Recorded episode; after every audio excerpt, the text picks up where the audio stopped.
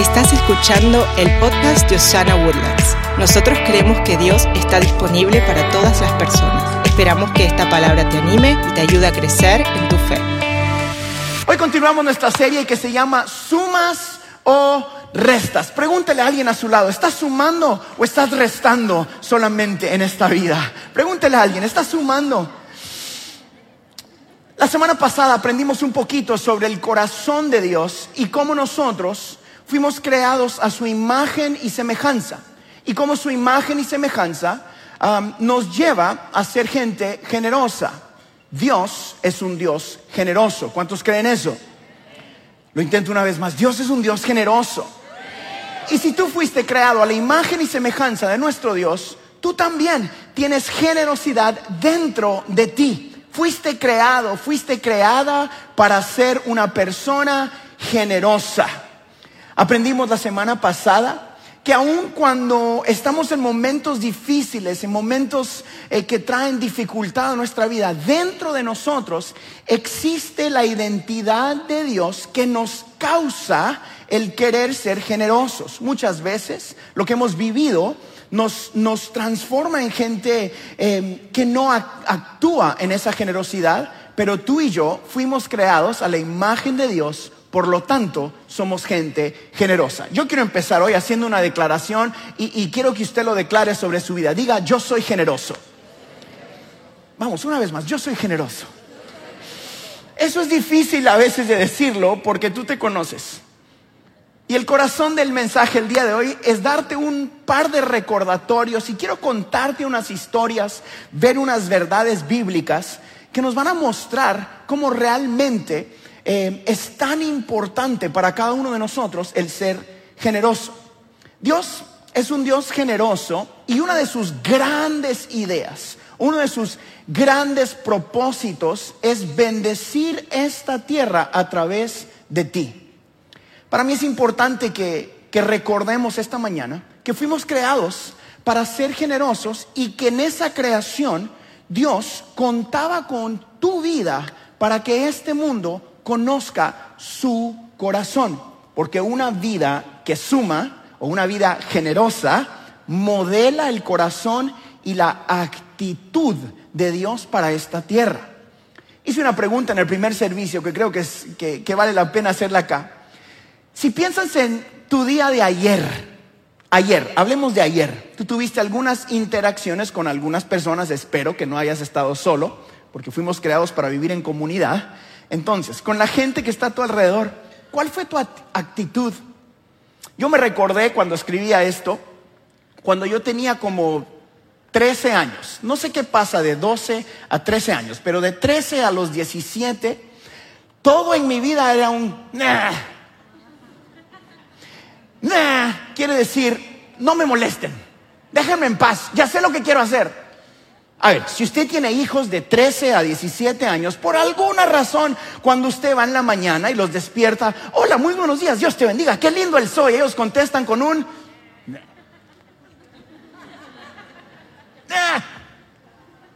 Es como que un no sé qué sucede aquí adentro. Me recuerdo de mis días de pastor de jóvenes. Yo entraba emocionado, había trabajado horas y horas en el mensaje. Estaba la gran congregación como de 12 muchachitos que tenía ahí enfrente. Siete de ellos estaban allá a la fuerza, tres estaban ahí porque regalaba comida y los que faltan no querían estar ahí. Y yo entraba emocionado y les decía, este es el día que ha hecho el Señor, Él nos va a bendecir. Y recibía un... Meh. Meh.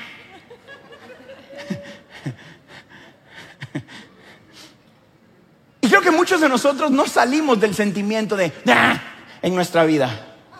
¿Cómo trataste a las personas a tu alrededor ayer? ¿Sumaste o restaste? Nos despertamos como personas que decimos, yo hoy voy a ser generoso con mi salud. Si hay alguien que está mal, voy a ir y lo voy a bendecir con mis finanzas. Si hay alguien que le está costando financieramente, yo voy a ir y voy a ser generoso. Con mis palabras. ¿Cómo saludaste a la gente a tu alrededor? ¿Reflejaste a Jesús? ¿O dijiste, quítese de ahí? Ok, un ejemplo más porque ayer eh, yo desperté en eh, Los Ángeles, California. amo a Los Ángeles, pero desde lejos. Es más, amo tanto a Texas que tengo que dar este ejemplo. Porque Texas es el es donde si Jesús iba a vivir en la tierra otra vez, viviría aquí en Texas.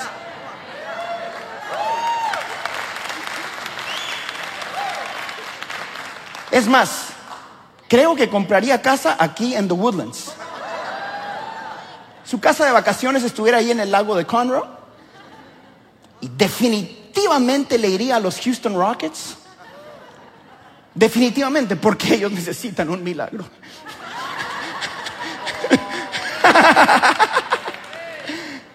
y sí estoy seguro que oraría y sacaría todos los demonios de los Dallas Cowboys de este estado. Repréndelos, Padre. Ok. Eso no era parte del mensaje, pero sí fue del Espíritu. Y me levanté porque veníamos, veníamos de una conferencia y yo estaba lleno del Espíritu y, y, fui con los pastores Allison y, Beto y, la pastora Elena. Y yo me levanté más temprano en el hotel porque iba a ir a estudiar mi mensaje y a terminar las notas. Entonces me levanté primero que todos, fui de los primeros que fue a la cafetería que tenía el hotel en el lobby. Y entonces bajé y como todo buen tejano llegué al escritorio donde estaba el del café y le digo, hi, good morning, how are you doing? Buenos días, ¿cómo estás? Y él me dice, ¿qué quieres? Tomé un segundo, respiré profundo y le dije, buenos días, ¿cómo estás? ¿Cómo puedo servirte? Entonces salió el Harold que traigo dentro. Dije, mire señor, yo no sé cómo lo hacen aquí ustedes en California, pero en Texas nosotros cuando alguien nos pregunta cómo estás, decimos bien y después decimos lo que sea. Entonces me dijo, I'm fine, what do you want?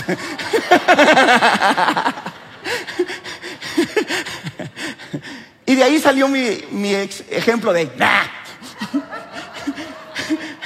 Salí, agarré mi café y dije, hay momentos en la vida donde todos actuamos como... En serio. dije, gracias Señor por este muchachito, bendícelo. Y después bajó Allison y Beto. Y fueron ahí y yo estaba como que emocionado viendo cómo los iba a servir, ¿verdad? Y como ustedes, si ustedes conocen a la pastora Allison, ella es toda feliz, así, ay, ay, ay, como que, o sea.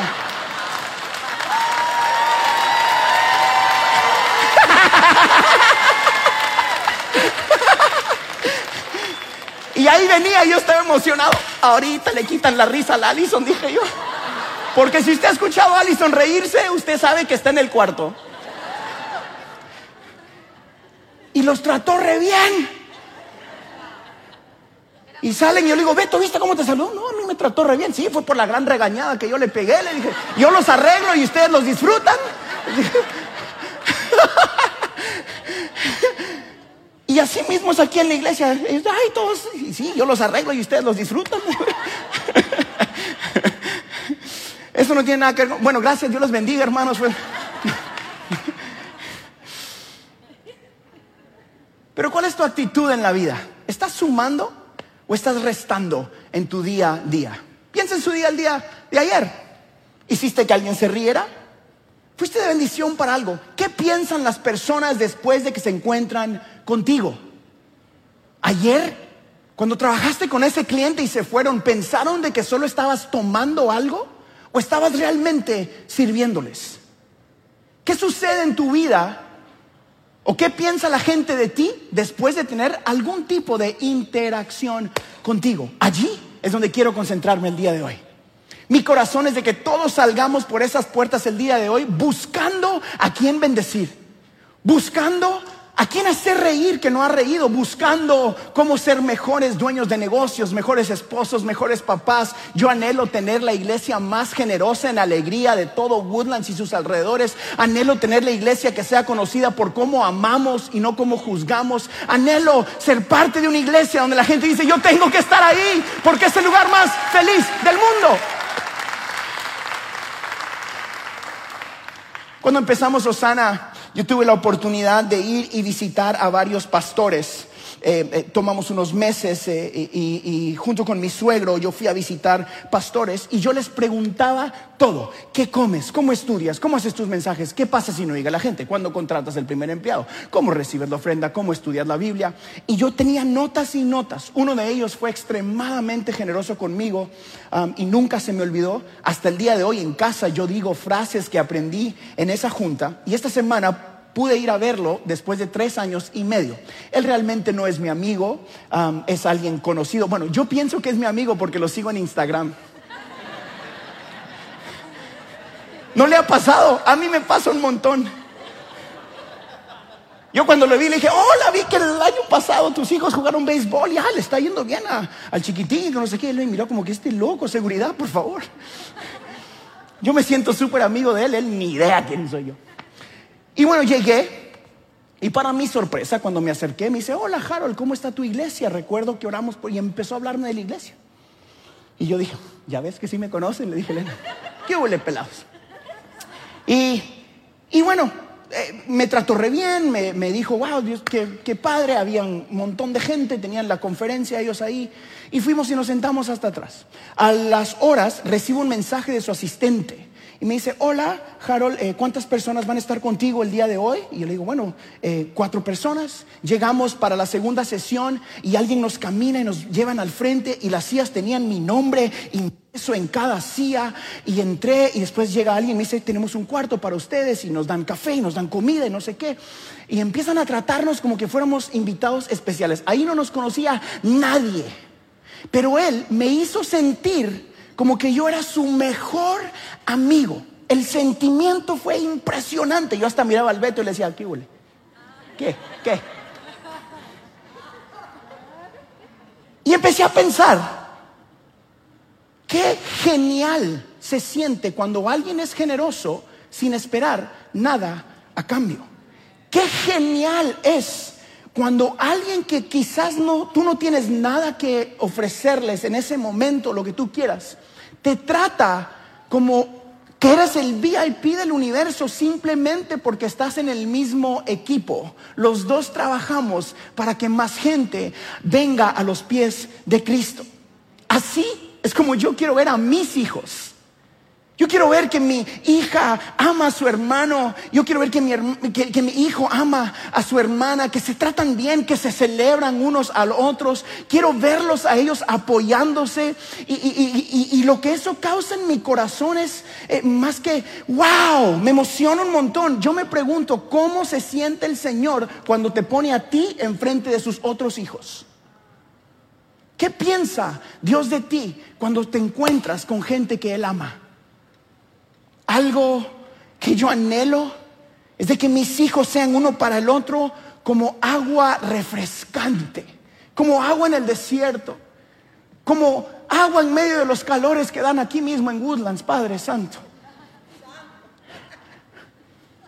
Es algo impresionante cuando se apoyan unos a los otros. Y hoy yo estoy seguro que Dios quiere que nosotros no solo seamos como recipientes de su bendición, sino que nos convirtamos en canales donde Él empieza a bendecir a las personas que están a tu alrededor, las personas con las que tú tienes interacciones o, sobre, o con quien tú tienes influencia. Que no te miren como nada más, como que cuando viene Él, yo sé que me voy a sentir bien. Me van a hablar palabras de bendición, no me van a juzgar, me van a apoyar. Cuando te miren tus clientes que digan, yo trabajo con ellos, no porque son los más baratos o porque Él es el que mejor vende, sino porque me siento mejor cuando ellos están conmigo. Son como agua en medio del desierto. Yo creo que Dios está buscando gente que sea un canal de su bendición para este reino que Él está construyendo a través de ti. Eh, Muchas veces yo creo que nos convertimos como barriles de agua, donde tenemos lo suficiente para tomar nosotros y refrescarnos nosotros, pero no tienen salida para otras personas, sino es mi barril. Lo interesante es que los barriles no se llenan a sí mismos. Ellos no están conectados a una fuente que los llena. Cuando escribía esto me acordé del tiempo cuando Elena y yo vivimos en Guatemala. Trabajábamos en comunidades que necesitaban agua. En una de esas ocasiones yo fui a una de estas casas junto con Elena y lo que sucede allá es de que la gente va y trae agua o de lluvia o de un río y tienen unos toneles o unos barriles de 50 galones así y los tienen al lado de su casa, los llenan de agua y ese es el agua que ellos usan en sus casas porque no hay agua potable. En esta ocasión yo fui y, las, estábamos ahí para traer algunas diferentes ayudas, viendo la circunstancia y cómo podíamos ayudar. Y la señora tenía un niño que empezó a llorar. Y ese niño empezó a llorar y ella hacía todo lo posible y dijo, le voy a dar de comer al niño. Le voy a hacer una, en Guatemala ellos dicen pacha, en México dicen un biberón, en su país dicen como usted quiera, pero es la comida que le dan a los bebés. Y ella tomó esa cosita y fue, y yo le dije, yo le ayudo. Y agarré un recipiente y fui y agarré agua. Y le moví el agua del tonel. Y ella me dice, no, no, no, no, no, no, no, no, la mueva. Porque si la mueve, la tierra que está abajo se levanta. Y yo dije, ¿cómo así? Y agarró y le hizo el agua y se la dio al niño y, y se fue. Y yo empecé a preguntar, yo jamás le daría, en esa época mi hija tenía como cuatro años, o yo no dejaría ni que ella se bañara con esa agua. Y esta señora le estaba haciendo la leche en polvo con esa agua sucia a este bebé. Después nos dimos cuenta nosotros que en esa comunidad lo que más sucedía es que muchos de los niños se morían por deshidratación. Dice, pero si todos tienen un tonel en su agua, tienen agua, ¿por qué están deshidratados? Lo que nos dimos cuenta es de que el agua, aun cuando la tierra está hasta abajo, tiene bacterias que suben. Esas bacterias les causan a los niños diarrea. Y esa diarrea los mata de deshidratación. Nosotros fuimos y, hicimos todo lo posible para hacer un pozo de agua. Después se les puso lo que allá decimos un chorro a cada casa. Y ellos continuaban llenando los barriles. Y decía, ¿por qué? ¿Qué pasa en su vida? ¿Por qué siguen llenando los barriles? Y es que todavía no tenían la fe suficiente para creer que el chorrito no se les iba a acabar.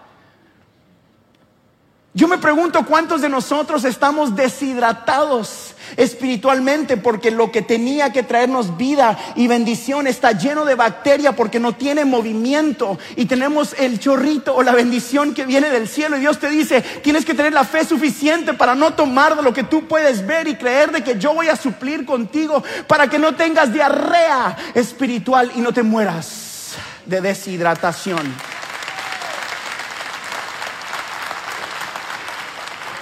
Lo que sucedía es que ellos tenían la costumbre de decir, es que antes no había. Y, y ahora que hay, tengo que usar lo que hay. Y lo que les tenía que dar vida aún parecía estar limpio, estaba lleno de bacterias que ellos no podían ver. Yo recuerdo una de esas ocasiones llegamos y tenían un niño como de tres meses en sus manos y ella me decía, no, no se va a lograr el bebé. El bebé tenía su cara colgando, se miraba deshidratado, tenía diarrea y le digo yo, ¿qué pasó con este niño? Me dicen, no, parece que no se va a lograr. Corrimos, llamamos, le trajeron un IV y el niño se despertó y volvió a la vida y y, regresó en dos, tres horas. Dice, ¿qué, ¿qué le dieron? Yo le decía, agua nueva. Le dimos algo nuevo, no de lo de siempre. ¿Cuántos de nosotros espiritualmente tenemos los barriles de bendición en nuestra vida? Dios dice, sé generoso, mueva esa agua, dele movimiento, sácala de aquí porque quiero darte algo nuevo. Y tú dices, no me muevan la bendición, no me muevan la bendición. Y Dios dice, necesito que la muevas porque te está matando desde adentro. Necesito que dejes de tomar del barril aunque pienses que está limpio. Suelte la bendición, sea generoso, sea dadivoso. Porque el barril no recibe más agua. Lo loco de eso es de que la gente iba y de donde estaba el agua limpia llenaban los botes con agua limpia. Y en vez de tomar en las cubetas nuevas que estaban limpias, venían y la echaban en su galón de 50. Y ensuciaban su nueva bendición para tomar de aquí porque estaban acostumbrados a, ¿qué tal si se apaga el chorrito? Algunos de ustedes tenían su barril en sus países allá atrás. Y Dios te pone aquí donde está el chorrito y empiezas a llenar barriles aquí. Dices, es que antes no había. No, pastor, es que si usted supiera lo que nosotros vivimos, mangos. No, no, no, no, no, no, no. Yo, yo, yo tengo que ver cómo yo salgo adelante primero para poder ayudar. Y Dios dice, no, no, encienda el chorrito. Le va a llenar su cosa de nuevo. Tome de lo nuevo. Sea generoso, sea de bendición, comparta lo que tiene, porque de esa manera Dios sigue trayendo agua nueva y deja de estar tomando de lo sucio. Dios está buscando gente que tenga fe, pero la generosidad no es posible sin fe. Es imposible ser generoso sin fe. No, pastor, cuando Dios me bendiga, entonces yo voy a bendecir. No funciona así. No funciona así. Entonces lo que tenía intención de traer vida estaba contaminado. Muchas veces lo que Dios te envió a ti con la intención de traerte vida, por falta de movimiento, se contamina. Pensamos muchas veces, no, no, pastor, es que yo no puedo bendecir a nadie, yo no puedo orar por un enfermo, yo no puedo orar por un matrimonio porque si supieran cómo está el mío. No, pastor, yo no puedo servir porque, no, hombre, yo estoy cansadísimo. No, pastor, yo no puedo hablar palabras de bendición. Yo estoy para que me bendigan, me dijo alguien. Todos ustedes que se rieron. No, hombre. ¿Qué pasaría en tu vida si empiezas a orar en medio de tu dolor? ¿Qué pasaría en tu vida si realmente empezamos a dar de lo que teníamos? De lo que tenemos. ¿Qué pasaría si te conviertes en un canal de bendición y no solo en un recipiente? Aquí está. Yo quiero ser honesto y decirles esto. La generosidad no es ninguna idea de un predicador. Esto de la generosidad no es idea de un predicador. Es una idea de nuestro Salvador. Porque de tal manera amó Dios al mundo que Dios es generoso es su carácter. Esto no fue idea de un pastor. Escúcheme bien, yo lo digo con toda la seguridad del mundo porque sé lo que ha sucedido en Latinoamérica. Mucha gente ha manipulado este tema de la generosidad para tocar tus bolsillos. Yo no te estoy hablando de tus bolsillos, te estoy hablando de tu corazón.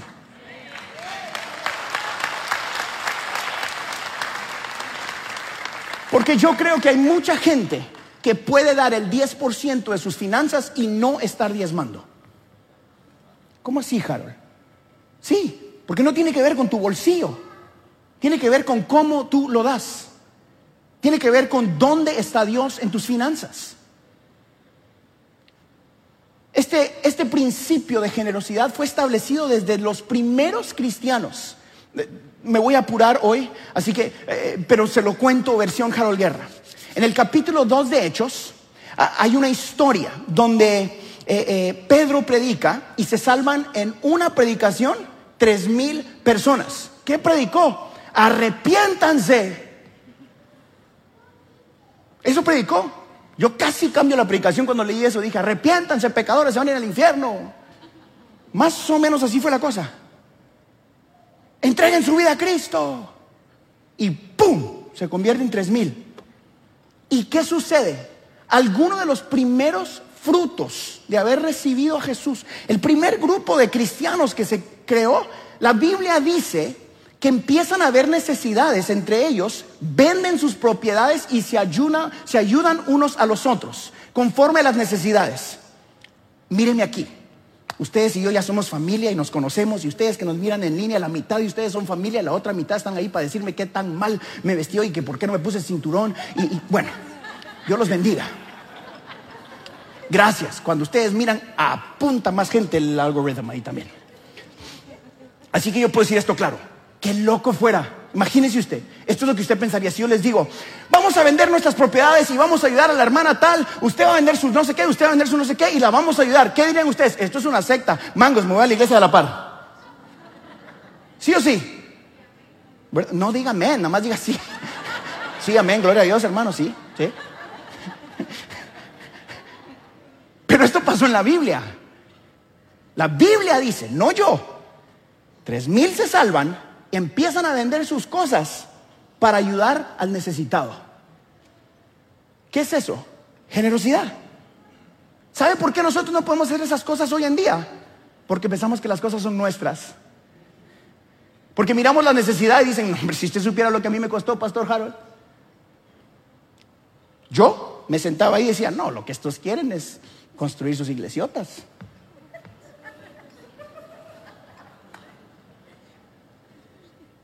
Que yo venda mis cosas. Estás loco. Véndelas tú. A ver. Ese era yo. Cínico. Patán. Patán. Hablaban de plata y me hacían, no, yo no doy nada. ¿Y sabe qué? Sigue siendo salvo. Porque el ser generoso no tiene que ver con tu salvación.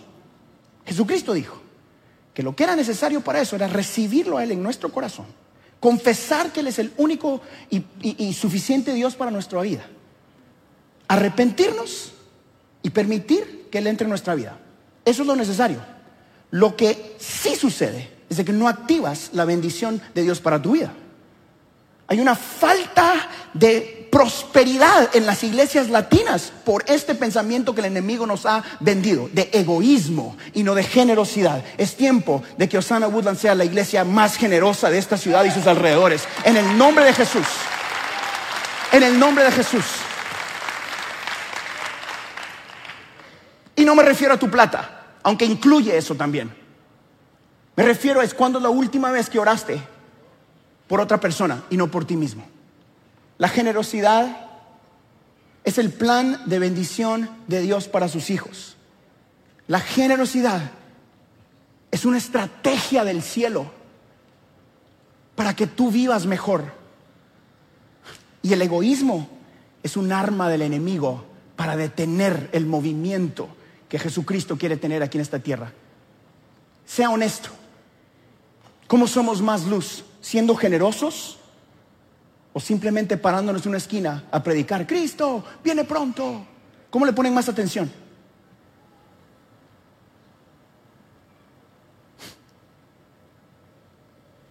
¿Cuándo es la última vez que te despertaste preguntando, ¿cómo ayudo a alguien? ¿Cómo bendigo a alguien? ¿Cómo le sirvo a alguien? Y no, ¿cómo gano esta batalla? ¿Cómo crezco mi negocio? ¿Cómo, cómo compro la próxima casa? ¿Cómo compro el próximo auto? ¿Cómo, cómo lo que usted quiera? Cuando Dios dice, yo quiero bendecirte, pero tienes que ser generoso. Porque si te sigo dando, lo vas a mantener en un barril. Y te amo tanto, te amo tanto, que te es suficiente. Pero por eso es que yo creo que mucha gente vive día a día, a día, a día, a día ¿Por qué no han abierto la llave para convertirse en un canal de bendición y no solo en un recipiente? Hoy en Osana yo creo que Dios está buscando gente con quien Él pueda confiar lo suficiente para darle una bendición sobre lo natural, honestamente, que es tener salud, paz, gozo. Empieza a compartir esas cosas con otros. Empieza a soñar con alguien más. Ayude a alguien a empezar un negocio sin esperar nada a cambio.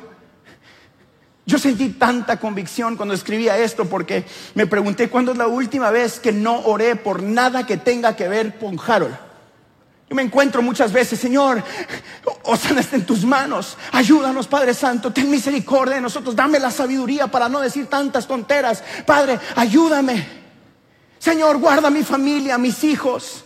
Señor, bendice nuestra vida. Señor, ayúdame a perdonar mejor. Y me doy cuenta que las oraciones son todo que ver con Harold y poco que ver con otras personas. Y mi corazón se estremecía porque dije, ¿cuándo es la última vez que de verdad oré por alguien sin esperar nada a cambio?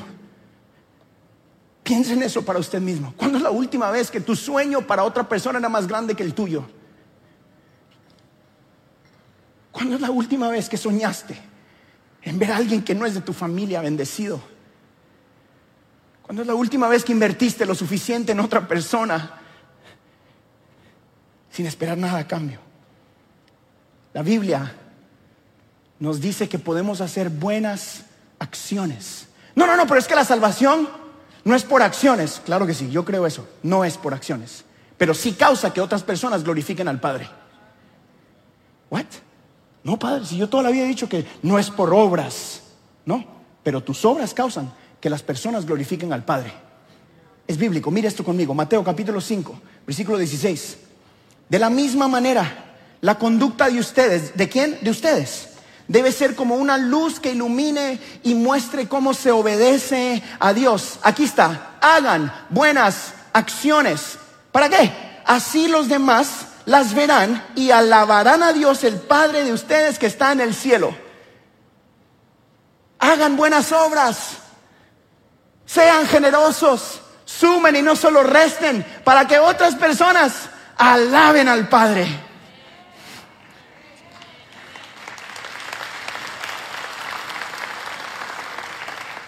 Gente que sea generosa con y en todo lo que Dios les ha dado. Honestamente, ¿cuántos se sienten amados por Dios en este lugar? ¿Cuántos han sido perdonados por Dios en este lugar? ¿Cuántos piensan que tienen ideas que han sido dadas a tu vida de parte del cielo? Yo le aseguro que el 99.7777 de las ideas que yo doy acá son del cielo porque yo no soy tan inteligente. El otro punto 3 se las roba a otros predicadores.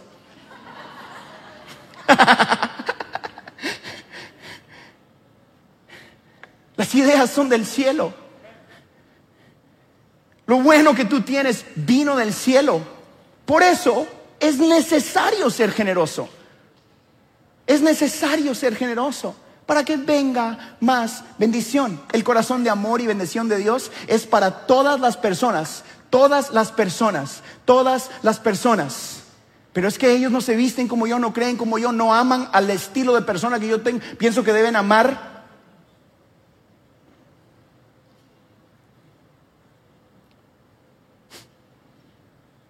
Yo no voy a ser generoso con ellos. Juicio de Dios vendrá sobre su vida, me dijo alguien. ¿Ok? Claro, pero el juez es Dios, no usted.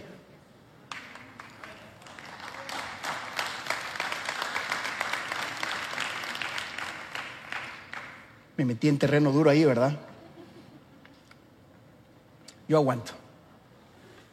Dios nos llamó a ser luz en medio de tinieblas, no jueces en medio de tinieblas.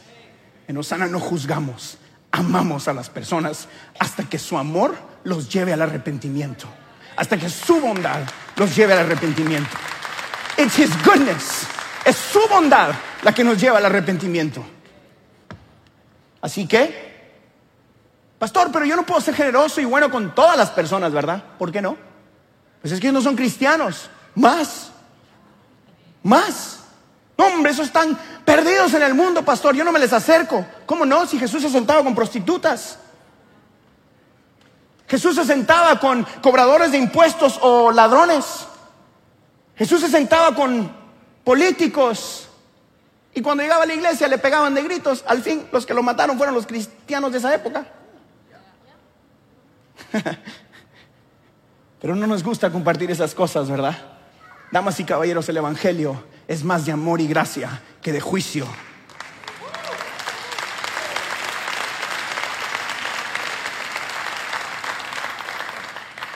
Yo creo que muchos de nosotros hemos vivido en escasez emocional, física, espiritual, financiera, porque hemos ignorado los principios y las verdades de Dios. Hemos ignorado lo simple que el Evangelio es, y eso es que es por gracia y es por misericordia, que tú estás sentado ahí y Dios te ha bendecido a ti y tienes lo que tienes porque Él es bueno, no porque tú eres bueno.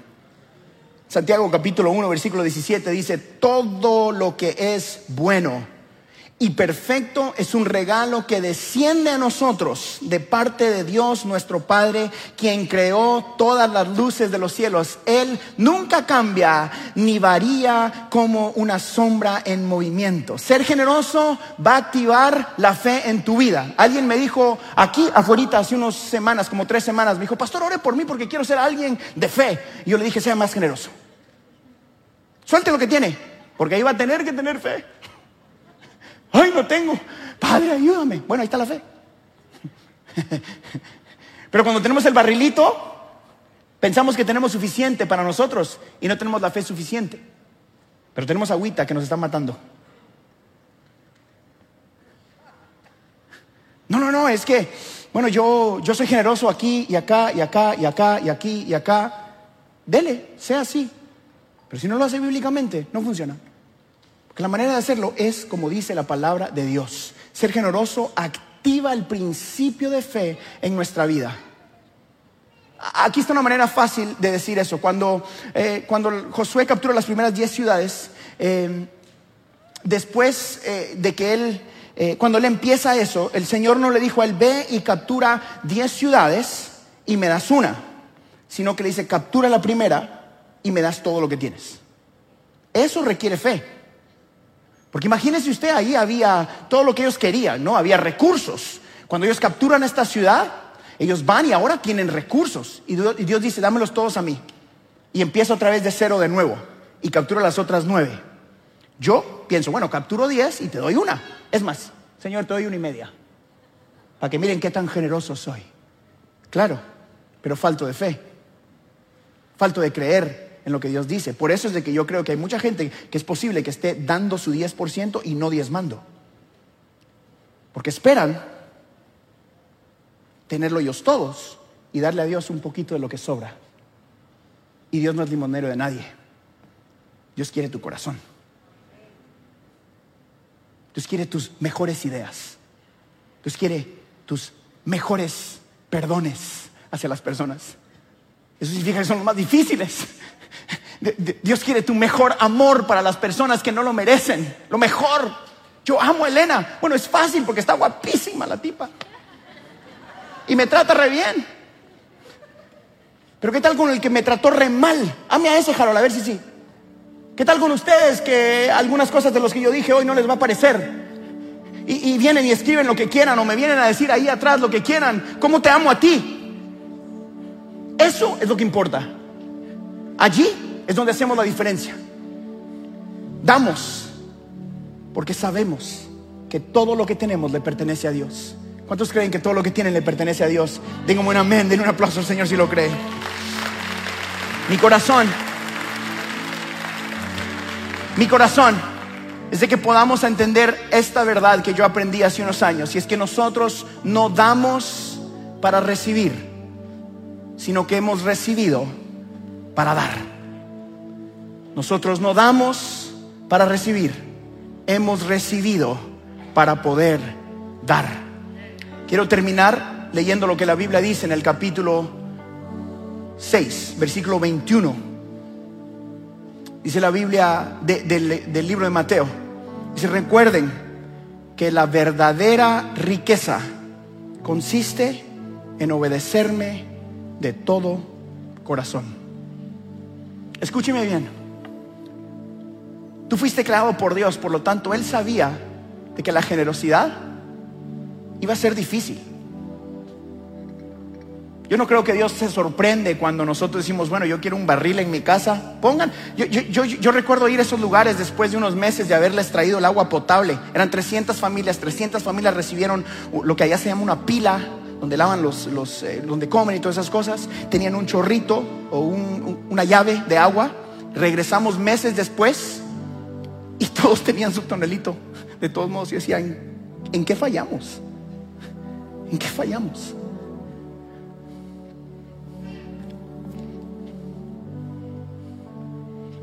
Empezamos a traer filtros de agua y a decirle, tiene que filtrar el agua. Es que se tarda mucho, porque era por gravedad, eran gotitas. Y como era más fácil ir a tomar del tonel, se enfermaban otra vez. Tuvimos que educar y tuvimos que invertir. Tenemos que hacer más viajes y traer filtros de agua. Y yo me frustraba tanto. Le decía, no le dé a los niños de aquí, por favor. Y caminaban con muchas ronchitas y se me acercaban y me decían, Harold Guerra, ¿cómo estás? Qué bueno verte. Yo decía, papito, no tomes del tonel, por favor. Tenían filtro, tenían agua potable, tenían la pila. Era tan frustrante. Porque yo hacía todo lo que podía y los niños se seguían muriendo de diarrea. A veces desde aquí yo me siento igual. Es tan frustrante, porque esto no es tan difícil, iglesia. La iglesia latina continúa tomando de toneles emocionales y espirituales que nos ha enfermado por el daño que nos han hecho antes. por las malas enseñanzas y por la manipulación y por la falta de educación. Y yo hoy les digo, no me crean a mí, vayan a la palabra de Dios y pregunten dónde está la bendición para mi familia. La bendición está en ser honesto y ser generoso y amar a las personas, punto y aparte. Jesucristo sigue siendo la única manera de que nuestras vidas cambien. Jesucristo sigue siendo la única manera de salir adelante de verdad en la vida. Porque hay gente tan pobre que todo lo que tiene es dinero. Así que eso no es lo que está el Señor diciendo cuando habla de la generosidad. Dios quiere que tu vida cambie en todo aspecto, financiero, emocional, espiritual, en generosidad, en amor, en perdón. Todo eso sucede entendiendo esto.